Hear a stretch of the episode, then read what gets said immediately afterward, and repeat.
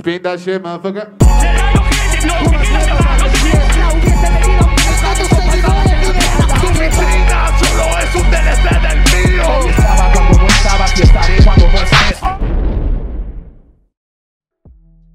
¿Qué hay gente? ¿Cómo están? Bienvenidos al primer episodio de Estaba Escrito Podcast conducido por Barkley. y Beatson. Este es tu podcast sobre batallas de freestyle y eventos contemporáneos de la movida. Vamos, vamos a estar hablando en este episodio piloto sobre lo que es el fin de las batallas de rap, eh, cómo se llega a esta conclusión y básicamente de lo que ha sido el progreso de estas batallas a lo, a lo largo, de, a lo largo de los años y cómo ahora se ha convertido en un evento más competitivo, dejando de lado lo que es el arte y, eh, y centrándose un poco más en lo que es el espectáculo, ¿no? Claro, ver un poco la transición que ha tenido de ser considerado un deporte, ser considerado arte y también criticado por algunos y, y siendo tildado como un show, ¿no? Vamos a tratar de analizar un poco ciertos eventos que han ido sucediendo en el freestyle, ciertas líneas que pueden diferenciar un- un- el crecimiento de una etapa a la otra para poder llegar a esa conclusión, ¿no? Pero a ver, hermano, ¿qué Claro. tenemos, ¿qué tenemos para comenzar? Bueno, a ver, empecemos.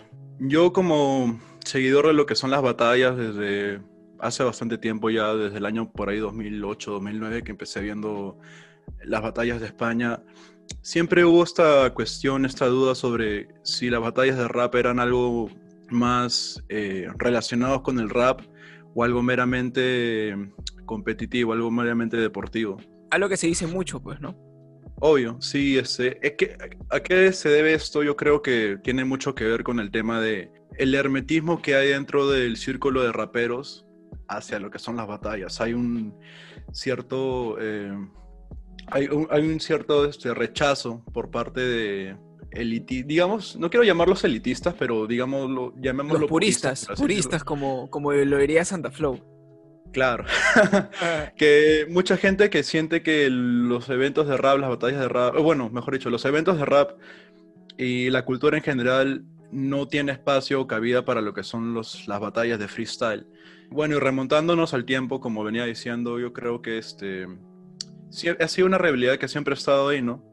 Eh, ve- vemos en un inicio como gente como Satu de SFDK en España estaba participando en ese tipo de competencias como es la Red Bull, eh, gente Ah, netamente ligada con el rap. Claro. En Perú ve- vemos a gente como Rapper One de Django en la 2006 eh, compitiendo en la Red Bull, gente Claro. como Cacique de Cayó Cartel. de hecho, Rapper One entonces- es campeón, pues, ¿no? De, de, algún, de Obvio. una edición de Red Bull. Así es, creo que es el primer campeón que tuvimos en Perú porque no hubo eh, nacional en el año 2005, si no me equivoco. Bueno, entonces, estamos partiendo de un ámbito completamente rapero, con exponentes que ya tienen años trabajando en la cultura, generando sus propios, este, su propia música, sus propios discos. Y entonces decimos, ¿no? ¿Cómo esto pasa de, de ser un movimiento exclusivo del rap a ser algo eh, aparte, ¿no? Entonces también creo que tiene que ver mucho con lo que es el espacio que empieza a ocupar cada cosa. Eh, originalmente las batallas de rap se daban en eventos, mejor dicho, las batallas de freestyle se daban en eventos de rap. Claro. Eh, Eran en- parte de, ¿no? Parte del Claro, en- repertorio de un evento. En, claro, en- eh, yo formaba parte de una organización llamada Chorrillos Rap Family. Me acuerdo que este, en el sur de Lima nosotros nos encargábamos mucho de eh, lo que es la organización de festivales de hip hop, eh, allá Ya. por el año 2009 aproximadamente, 2010. Y me acuerdo que en cada entretiempo nosotros ya teníamos como parte de la currícula, como parte de lo que íbamos a ofrecer, eh, hacer batallas de freestyle, como algo que era Como el entretenimiento. para la gente. Claro, el entretenimiento. Algo, algo para hacer tiempo en lo que iban llegando los, las cabezas de cartel, pues no, la gente. Claro. exclusi- La gente Eran, que- eran, eran una especie de teloneros, se podría decir. De alguna forma, ¿no? Aún así, cuando las competencias de Red Bull empiezan a adquirir más popularidad y la gente se empieza a interesar más, justo llega lo que es el parón del año 2009. Claro. Entonces hay un vacío, ¿no? Entre el 2009 y el 2012 que regresa la Red Bull y empiezan a aparecer varias organizaciones de- en, por medio, ¿no? Independientes. Claro, como es la BDM, como es este la Monster en México, como es la Gold Battle en España, si no me equivoco. Eh, aquí en Perú hubo, algo llamado Achora tu rima también. Ah, chara tu Eh. Algo más temprano, incluso algo que se llamaban este.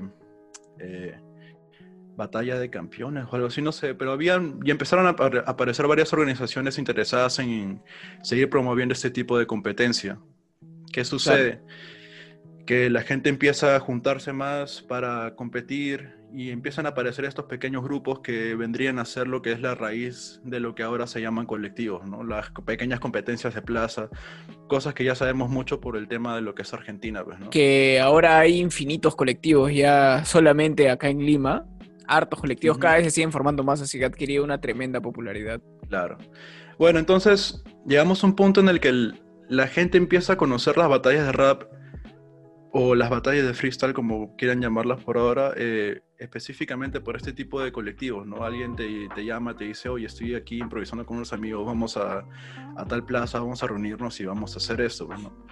Entonces ahí ves cómo gente empieza a unirse a esta movida de forma ajena al rap. Antes como uno llegaba a las batallas porque pues eh, principalmente escuchaba rap o componía rap Claro, o por ahí hacía graffiti, breakdance, lo que sea. claro. Ya tenía una pequeña noción de lo que era la cultura del hip hop y las batallas venían como algo secundario. Pero ahora empieza a haber este, este cambio, ¿no? En personas que empiezan a llegar aquí a la, a la movida de las batallas por un tema de, mera, de mero interés y no, por un, y no como algo derivado de lo que es el rap. Claro, no han tenido un previo acercamiento al, al hip hop en general. Claro, y por ahí ve- vemos cosas eh, similares pasando en años previos. Eh, me gusta mucho eh, re- recordar el caso de lo que fue España en el año 2008, cuando Invert llega a la, a la final de, De la a la final nacional que se celebró en la Red Bull. Y me acuerdo porque vi una entrevista de piezas en la que decía que Invert por ahí no era mucho de su perfil porque no era alguien tan relacionado a lo que era el rap, sino que era alguien más que venía por el lado de Del breakdance. breakdance. Claro. Entonces ya empezamos a ver personas que se acercan a las batallas de rap. No por Sin el la rap, necesidad por de que sean raperos. Sin la necesidad de que sean raperos, claro. Exacto, entonces este, empiezan a aparecer este tipo de personajes, ¿no? Eh, más adelante, pues, o incluso desde esa época ves a alguien como, por ejemplo, eh, se llamaba Mister, si no me equivoco, que era también un tipo que se dedicaba un poco más al tema de chistes, ingenio, por ahí, y no, se, no era muy asociado con el tema de las batallas rap, hablando de este tema, hablando de la escena de España, ¿no? Claro. Moviéndonos un poco más adelante, vemos la aparición de competidores como Cacha y por ahí gente un poco más ya enfocados al tema competitivo exclusivamente, que no tienen una carrera de rapero forjada, sino que más bien forjan su carrera a partir de lo que es la batalla de freestyle. Creo Eso que- parte porque creo que deja de ser un evento netamente de rap, en el que no necesitas, o sea, no hay un orden en el que tú puedas llegar a las batallas necesariamente a través del rap. Puede ser que sí, o puede ser que simplemente no, pues, ¿no?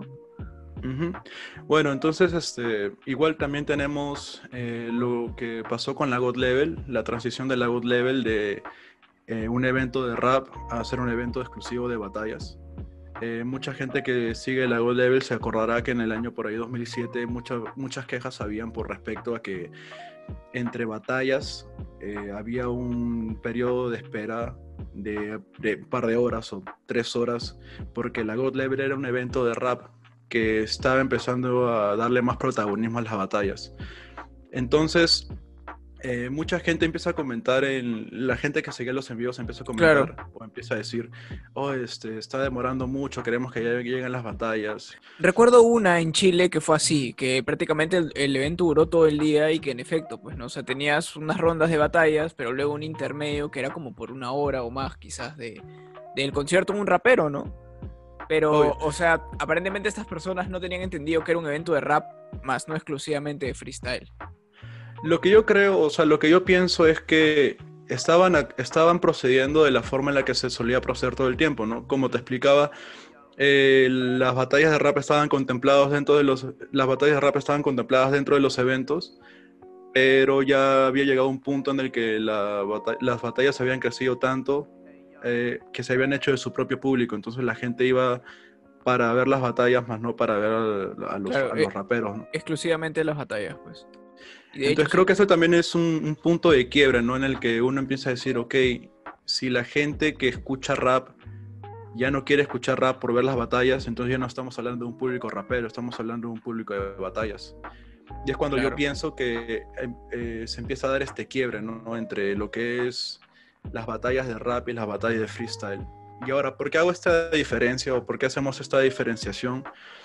Porque estamos hablando de que el público que los consume no necesariamente está ligado al rap, sino que está este, ahí meramente por el tema de las batallas. Así como la gente que empieza a competir compite por un tema de gusto, de interés propio a la disciplina, más que por un tema de que les guste el rap. Muchas veces se habla de que muchos competidores ni siquiera escuchan rap de por sí, más que nada escuchan este, sus propios gustos musicales y compiten por un tema de, de, gusto, ¿no? de pasión por, el, por la competencia. Claro, el problema es que se suele asociar actualmente hasta ahora mucho con las batallas de freestyle que los que la protagonizan son raperos. Cosa que como ya mencionaste no necesariamente es así. Pero en todo caso yo lo que he visto es que hay mucha gente que se ofende cuando tratas de hacer esta distinción, ¿no? De separar un poco las batallas de lo que es el rap. Como diciendo, no, pero si igual es rap, es rap real que, y, y- y demás. Pero en realidad ya actualmente para el contexto en el que te, en el que te encuentras ahorita ya tienes, como dices, este, batalladores o en todo caso competidores de freestyle que ya se denominan a sí mismos como no raperos, sino como batalladores, Ujú. como mencionas el caso de Cacha. Y de hecho también hay casos donde los mismos freestylers hacen música, pero no necesariamente hacen rap. Claro, están en- por ahí más involucrados en lo que es la movida urbana, ¿no? Que ya es Claro. una fusión. Experimentan, ¿no? Se ha dado. Experimentan. Eh, también algo que mencionaste que es el tema del rapero real es algo muy interesante que yo pude ver, de- por así decirlo, de primera mano cuando estaba un poco más metido en la movida, Ajá. que era que se empezó a prostituir mucho ese término, ¿no? Decían, Sí. yo soy rapero real, que significaba, claro, que por ahí significaba o se malinterpretaba con ser alguien de calle, con ser alguien que, Alguien que le ha pasado Exacto. mal. claro, con alguien que le ha pasado mal. Entonces, la, o sea, es un, temi- un- es un término que se empezó a usar mucho, sobre todo por el año 2008-2009, con la popularización de grupos o solistas por ahí más conocidos en la movida de Perú, como Será- este Humano de Django, Rapper School, que no tengo nada en contra de ellos, obviamente, sino que este, era un, un eje central de lo que eran las temáticas que ellos tocaban, pues, ¿no? eh, yo creo que eso forjó la personalidad de los primeros freestylers, o bueno, la generación que comenzó a resaltar más en el freestyle, que defendían lo que era supuestamente ser de calle, ser underground, ser rap real, pues, ¿no? Claro, o sea, tú tienes ahí, por ejemplo, desde el tema visual, tienes marcas que, por ejemplo, se llaman de calle, literalmente. Pura calle, había eventos también. Había, había, había gente que, o sea, este, que sponsoreado, creo que de calle, por ejemplo, estaba con la gente de Callao Cartel, si no me equivoco. Y el tema es que la gente que los consumía eventualmente se convertían en exponentes, porque eso también es otro, es otro tema de, de lo que es la movida peruana, que había muchísimo más raperos que exponentes. Es decir, la gente que te escuchaba a ti era muy probable que, eran, que, se- que fuesen raperos, ¿no? por así decirlo. Claro. Entonces, este, crece toda esta generación con el chip en la cabeza de que tienes que ser un rapero real y todo esto y, y tienen muy tergiversada lo que es la, el, el concepto de ser real, ¿no? Cosa que ya luego se reivindica con eh, toda la creciente movida y con toda la evolución que llegó a tener este movimiento, ¿no?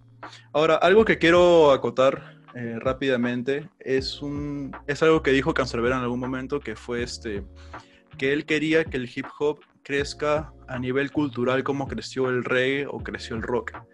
Eso significaría que este tipo de música iba a llegar a, mucho tipo, a todo tipo de personas que no necesariamente iban a ser adeptos de un movimiento en específico.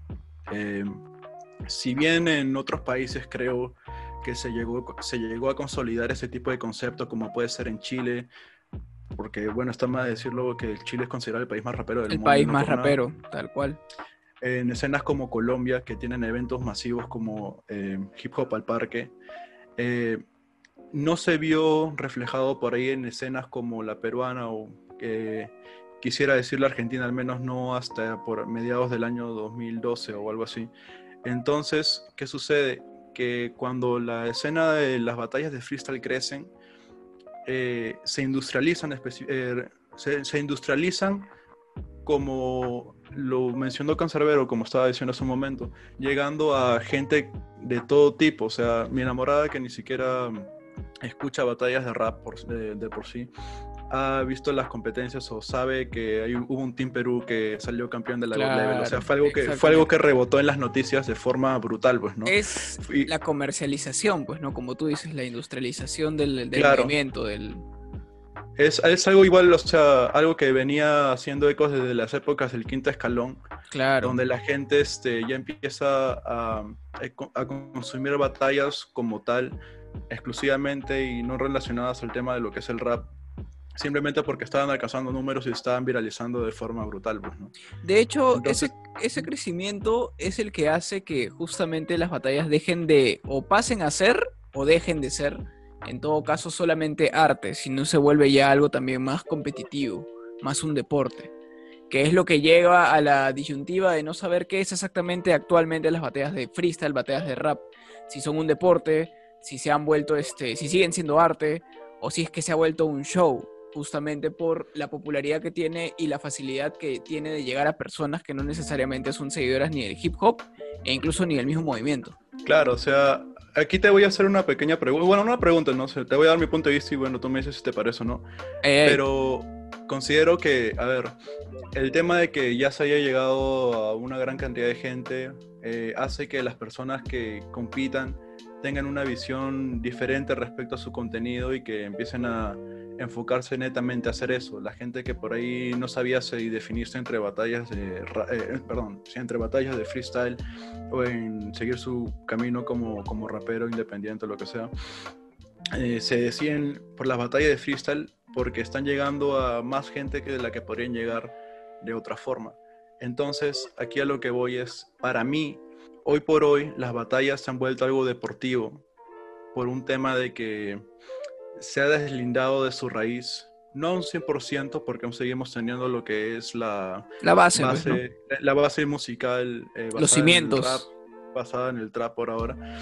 Pero este, ya hemos ido viendo que están, están incorporando otros ritmos como es el dubstep, como puede ser ahí el dembow, como puede ser ahí el dancehall. Mismo, eh, mismo lo hemos visto en la batalla de Khan contra RC no hace mucho. Claro. Uno de los minutazos de Minutazo, RC minutazo. en una, en una base de dancehall hecho por verse. Entonces, eh, a lo que voy es, para mí se ha vuelto un tema más deportivo que artístico, justamente por eso, porque al querer seguir destacando, buscas la forma en la cual hacerte mejor, buscas Claro. eh, la forma en la cual ser más efectivo, buscas la forma en la cual generar eh, mayor reacción, no solamente entre el público, eh, sino también entre la gente que te escucha eh, como competidores o jurados en ciertos casos. Entonces ya pierdes el tema de hacerlo con la mente en blanco, pierdes ese Tienes, factor claro. de basarte en el rapeo. Entonces Exacto. Te enfocas en lo que es ganar una batalla para seguir llegando más, la- eh, más alto y seguir este, ganando colectivos, ganando competencias. Obviamente te- se, está volviendo un deporte porque tu función o tu, o tu fin fi- eh, se convierte en ganar y no el mero hecho de hacerlo por amor al arte, ¿no? Como quien dice. Claro, yo lo que creo es que simplemente se tiene que separar conceptos, pues, ¿no? O sea, el freestyle en sí como freestyle es un arte, o sea, esa habilidad de poder dar rimas al momento con palabras este, que se te vienen a la cabeza es un arte. Más y posteriormente las batallas de freestyle son un deporte, ya que se busca, tienes un objetivo que es ganar, es, es a nivel competitivo y ya incluso ya hay ligas profesionales con tablas de ascenso y tablas de descenso también, pues, ¿no? Entonces, o sea, el freestyle en sí, como freestyle, no para atacar a tu oponente, no para, no para tenerlo en una competencia, sino por el arte de soltar freestyle así a lo acru, es un arte. Más las batallas de freestyle tienen los cimientos de lo que es el freestyle, que vienen de los cimientos de lo que es el rap, el hip hop, los ritmos, pero ya es un deporte, ¿no? Una disciplina. Claro, o sea, me parece perfecto lo que, lo que acotas ahí, porque, o sea, claro, el freestyle siempre ha estado ahí. Tenemos este, raperos como Big, eh, como Big L o como Eminem por ahí que desde ya los 90 venían haciendo este tipo de, Claro. de, de- de disciplina, o mejor dicho, practicando ese tipo de arte, eh, ni si- sin siquiera con el hecho de competir, simplemente por improvisar. Y ya luego vemos gente que está más enfocada en el tema competitivo. Entonces, sí, lo que dices es para mí correcto, ¿no? El freestyle como tal, como práctica creativa, me parece algo totalmente artístico, más el hecho de que ya se desarrolle dentro de una competencia, lo convierte en una disciplina deportiva. porque hay gente que te juzga, eh, gente que determina si ganas o no, gente que te puede decir que lo has hecho mejor que tu adversario, tu contrincante. Y entonces el hecho de que eh, hayan estos factores son determinantes para mí. Claro, el hecho que ya existan criterios para poder evaluar si uno lo hizo mejor que el otro, ya lo hace parte de una evaluación que se tiene dentro de un deporte, pues, ¿no? Incluso ya hasta remunerados están los, los freestylers, pues, ¿no? Claro, y es perfecto, porque como te digo, es parte de la industrialización de un propio Claro. Exacto. Entonces hay mucha gente por ahí que dice, pues no, este, que no, que las batallas de freestyle están cagando la movida. Para mí me parece que es algo totalmente ya fuera de lugar, porque ha crecido hasta tal punto de que las batallas de freestyle ya no son parte del movimiento como tal, ya no son parte de lo que es la, la escena del hip hop.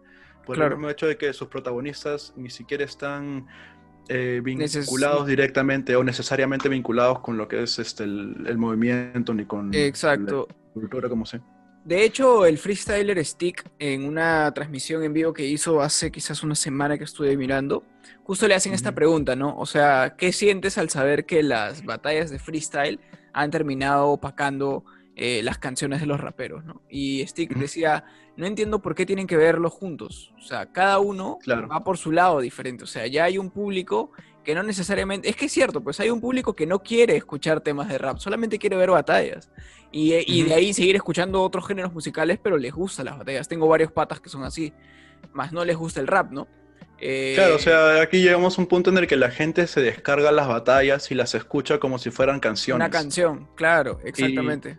Y, y el tema de que, o sea, lleguen, lleguen a este tipo de situaciones, total, te dice que totalmente hay un público que quiere consumir eso y que no Exacto. tiene que estar re- realmente eh, vinculado con lo otro.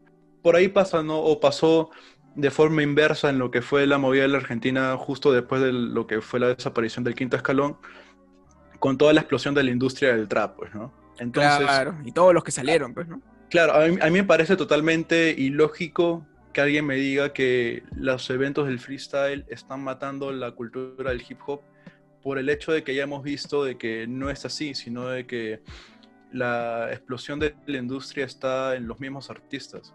Vimos gente que dejó toda una carrera prometedora en lo que es el, el- en lo que son las batallas como fueron Duki, Echo, Litkila, eh, por ahí Trueno, Voz, en lo que es Argentina específicamente hablando, para crear su propio, mo- no movimiento, pero industria musical, y les está yendo de puta madre. Entonces yo Sí. digo, si por ahí la gente en otros países tuviera ese tipo de visión, podrían hacerlo perfectamente. Muy aparte de la visión, es justamente el entorno, o sea, el apoyo entre colegas, entre, entre una afición hacia un artista. Y lamentablemente lo que, no sé si en otros países es así, pero lo que pasa mucho acá es que se apuñalan entre todos. pues. Entonces Claro. no hay una... Hay, hay pequeños grupos unidos, pero que no son suficientes para poder llegar a una popularidad como la que han llegado en otros países. Donde Claro, lo- o sea, los apoyan y les dan el soporte necesario para que ellos sigan produciendo. Y ese, y ese es algo que siempre ha estado aquí. O sea, yo me acuerdo de rivalidades icónicas de la movida peruana que podríamos incluso dedicar otro capítulo Claro, a- hablar específicamente de eso. Que fue, o sea, la rivalidad entre Pedro Mo, Rapper School, Humano y Warrior, con este clásico que era Avanzaste Mal, por el año 2009 que salió, me acuerdo. Incluso Re cuando under. Humano tenía una, una rivalidad anterior. Rivalidades entre gente del mismo, del- de la misma crío, ¿no? Como fue Necio y Cacique de Cayó Cartel. Claro, eso sí ahí. me enteré. Y con tiraderas incluso. Claro, Eh, o sea, eh, por ahí el tema de Paria contra Warrior, entre Street de Rapper School contra Warrior de Rapper School, que si bien no se soltaron cosas en temas, eh, fue, fue más que clara la, la, este, la separación de grupos, ¿no? O sea, si tú por ahí tienes a uno de ellos eh, agregado a, las redes sociales, te das cuenta desde que se, hubo, la separación de grupo, hubo todo este tipo de, eh, no negatividad, pero sí falta de apoyo, pues, ¿no? Entonces ahí estamos hablando de una movida que desde su raíz ya está fragmentada. Hablamos, o sea, si te quieres ir incluso más atrás, en la movida del Kennedy, yo me acuerdo, ya esto porque me lo contaron, pero pues he escuchado varias versiones al respecto. La gente de Fucking Clan, que eran varios en su momento, tenían un montón de eh, problemas con gente como tipo NN. Estamos hablando que ya desde un inicio, desde las movidas del Kennedy, ya la movida por ahí estaba siendo fragmentada, pues, ¿no?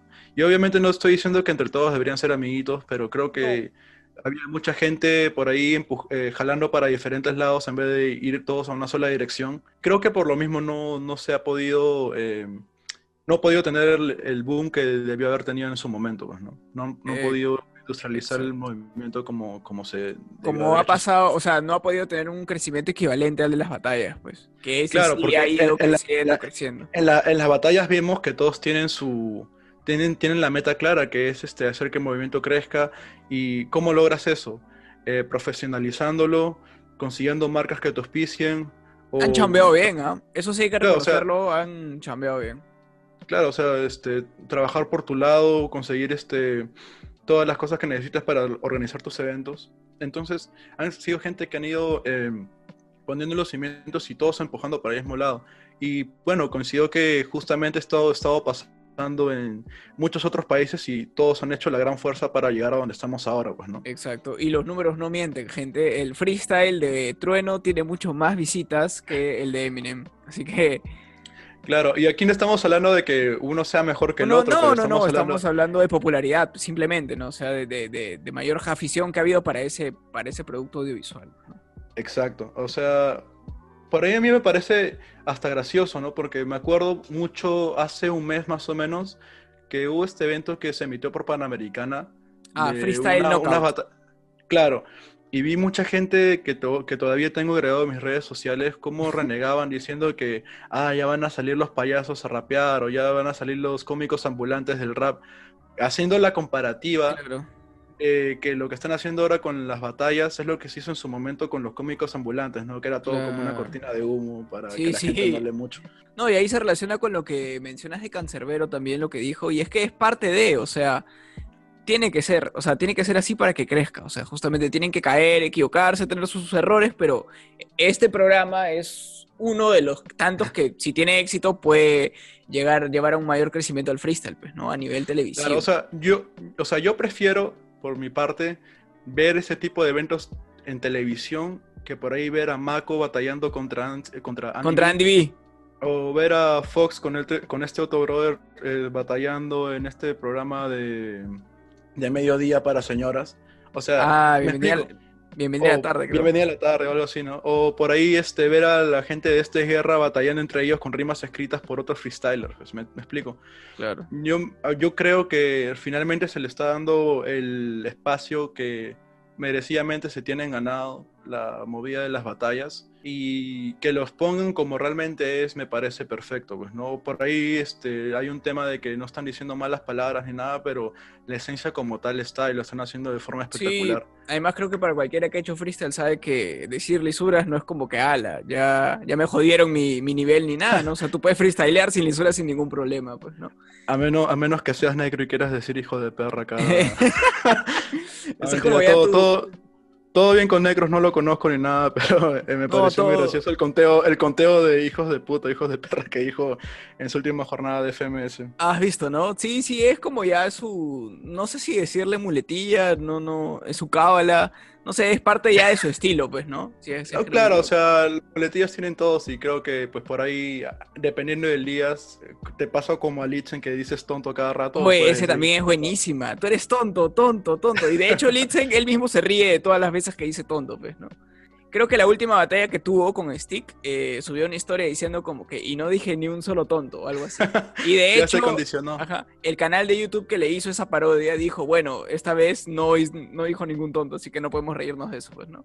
Y ya Claro. otra cosa, pues, ¿no? Eso nos lleva a la conclusión del, del nombre de este episodio, de en qué momento las batallas de rap murieron, pues, ¿no? Y pasaron a ser batallas netamente de freestyle.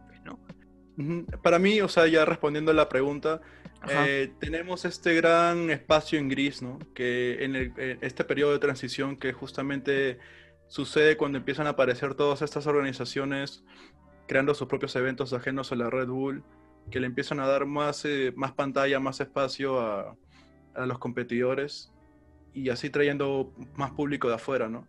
Digamos, podemos llamarlo como un periodo por ahí entre el 2012 y el 2016, un periodo de transición de cuatro años, en el que ya los públicos dejan de ser exclusivamente eh, hip hop. Seguidores del, del movimiento de la cultura hip hop. Claro, para pasar a gente que son exclusivamente consumidores de batallas. Para ir finalizando el tema, Estamos hablando de que, bueno, el freestyle partió como, un, como algo meramente artístico. Eh, por ahí podemos eh, hacer la comparativa con lo que es eh, por sí conciertos de música, qué sé yo. Pasa a un tema más eh, competitivo, como por ahí se puede considerar lo que es el, el- la MMA o la UFC, en el que ya tienes jueces que te checan tus puntos, te validan, te ven si realmente venciste. Y para mí, me, eh, y a mí me parece que ahora va a pasar una siguiente evolución, que es para un tema más eh, espectáculo, ¿no? Claro. Eh, que me gusta mucho compararlo con la WWE. ¿Por qué?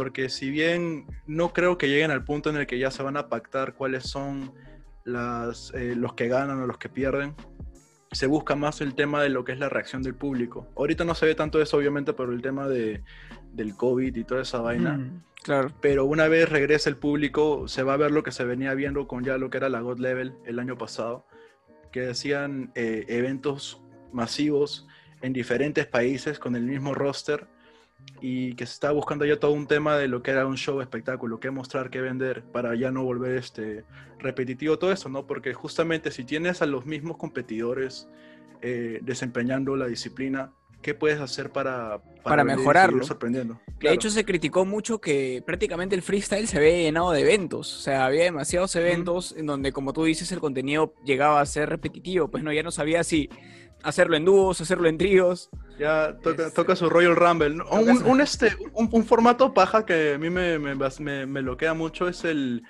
7 to 1 o 7 el 7 something. 7 algo, disculpa. Creo que es el en el que están en fila. Claro, uno contra todos, pero no nada así. Ese Claro. concepto me parece recontra paja. Entonces yo creo que, por ejemplo, ¿no? ya poniéndole, eh, poniendo pequeños momentos en los cuales nos están diciendo que el freestyle está encaminándose para eso. eh, recuerdo mucho, este, no sé si fue Pangea o fue una God Level 2 versus 2, en la que la dupla Asesino con Chuti tenían que elegir a otra, otra dupla y la gente no se decidía, entonces de toque desde el backstage agarra el micrófono y dice, no, nosotros salimos de una o algo así, y la gente reventó, pues, ¿no? Y eso me recuerda mucho a las intervenciones que tienen por ahí en la en Raw, en SmackDown, en donde la gente... Este, Chapas el micro y sales con tu canción de entrada, pues, ¿no? Claro, pues y eso me parece recontra espectacular, pues, ¿no? Esos son de los pequeños momentos que ves ahí, por ahí cuando alguien se da una vuelta de breakdance, o por ahí cuando Mauricio hace todas estas Salta con el de- skate. todas esas cosas van, van aportando y van este, quedando Sumando. como punto de referencia para los siguientes eventos, para, la siguiente, para los siguientes competidores y para todas las personas que quieren empezar a aportar algo al, al movimiento como tal, pues, ¿no? A la- al, al grupo, al movimiento de las batallas. De hecho, ya tenemos casos de MCs, bueno, de, de freestylers que ya tienen como que una personalidad a la hora de competir, pues, ¿no? Lo cual ese, hace un poco enerve más ese salseo que hay, que, que puede existir dentro de la batalla, como Papo, por ejemplo, que ya se le Claro. conoce la, la actitud que tiene y que siempre te va a dar un show, ¿no? De hecho, él en algún momento ha dicho, la gente viene acá para ver un show, no solamente una competencia, pues, ¿no?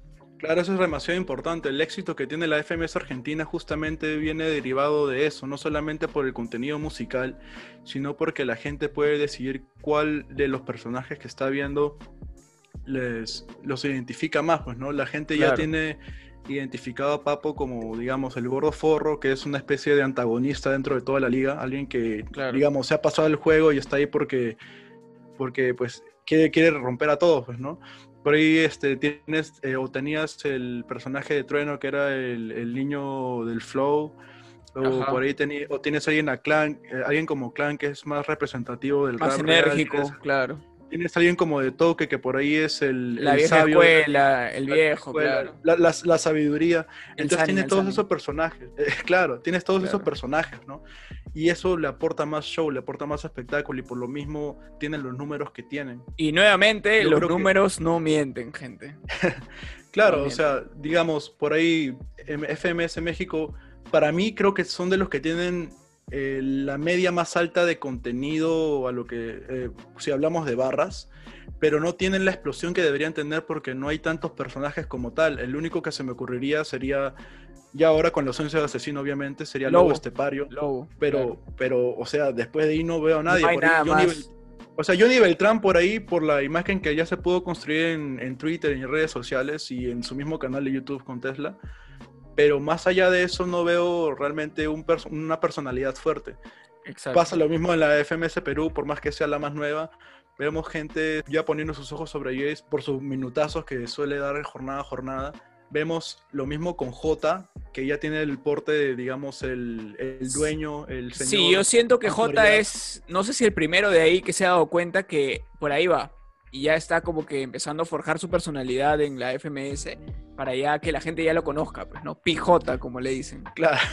Entonces ahí estamos viendo, creo, eh, cómo las cosas van a ir perfilando eh, de aquí a un par de años más, en el que creo que todos los competidores van a enfocarse no solamente ya en, en contenido, en ganar competencias, sino de crear realmente una personalidad. ¿no? Por ahí vemos en el underground casos como Caquiña, como Fusok, que son los que sueltan la- las fuleras, pues, ¿no? La- la- las rimas. Los berretines. los berretines populares Argentina. pues, ¿no? Entonces, eh, creo que todo eso es muy importante y que va a sumar al futuro de las batallas para, convertirse, para convertirlo en algo más espectacular. Más grande, que va- muchísimo más. Claro, que vaya de la mano con el lado deportivo, con el lado de competición, con el lado de- ya más Y del entretenimiento. Claro. Como una vez más digo, la WWE, que mucha gente dice no, que es para maricas, que, este, que no se pegan de verdad, pero todo eso Es- también conlleva una- un estado físico. Una uno, preparación, claro. Quien me dice eso no ha visto en los tiempos de la WWF, la WWE, los comienzos, a donde sí se exponían, solo que actualmente hay demasiada censura que está limitando un poco esa industria, pues, ¿no? Ah, pero no, igual- obviamente. Ajá, igual con esto no estamos diciendo que el freestyle tiene que volverse literal como la WWE, ¿no? Sino que encuentre su rumbo dentro de, de los campos del entretenimiento, el deporte, pues, ¿no? Y solitos Claro, tendrá su precisamente. Exacto. Yo creo igual que hay un espacio, sobre todo ahora en el que todo puede convivir, porque bueno, lo bueno del freestyle y lo bonito de esto es que al ser algo que parte de lo, de lo artístico, es algo que cualquiera puede practicar, que cualquiera puede hacer y que bueno, siempre va a estar el, under- el underground ahí para darle la, la- la- la dosis de, de realidad que necesitan y que esté un poco más alejado de lo que es el espectáculo como tal. Y bueno, pues no, yo creo que eso definiría más o menos nuestro punto de vista, ¿no? Exacto. A mí la verdad me parece un buen análisis. Creo que es un buen episodio piloto para comenzar con la gente que nos empieza a escuchar. Así que, bueno, en general, gracias este, por haber llegado hasta este punto, gente. Pronto nos van a ver soltando nuevos análisis sobre alguna tendencia o quizás tema en específico que no se hable del freestyle. Así que desde acá me despido. Yo soy Barkley. Y yo soy Bitson, ha sido un gusto. Como bien decimos, tratamos de aportar nuestro punto de vista, por ahí algo de lo que no se habla mucho, por ahí cosas que la gente pasa por alto y que creemos que es importante hablar. Eh, espero que podamos seguir conversando sobre todo de la movida peruana, que es un tema que me apasiona bastante. Trayendo esos datitos Claro. curiosos, esos datitos curiosos, esos datos perturbadores sobre el lander Esos- peruano. Esos pequeños facts que no mucha gente por ahí conoce o sabe, pero bueno, esto no es un programa de chismes ni es un programa de, de contenido rosa, pero igual no tratamos de soltar un poco de todo y para Un que el conocimiento siga creciendo. y su entretenimiento sea más placentero también, gente. Así que nada, gracias por escucharnos este, y nos vemos en el siguiente episodio. Un gusto. Alaos.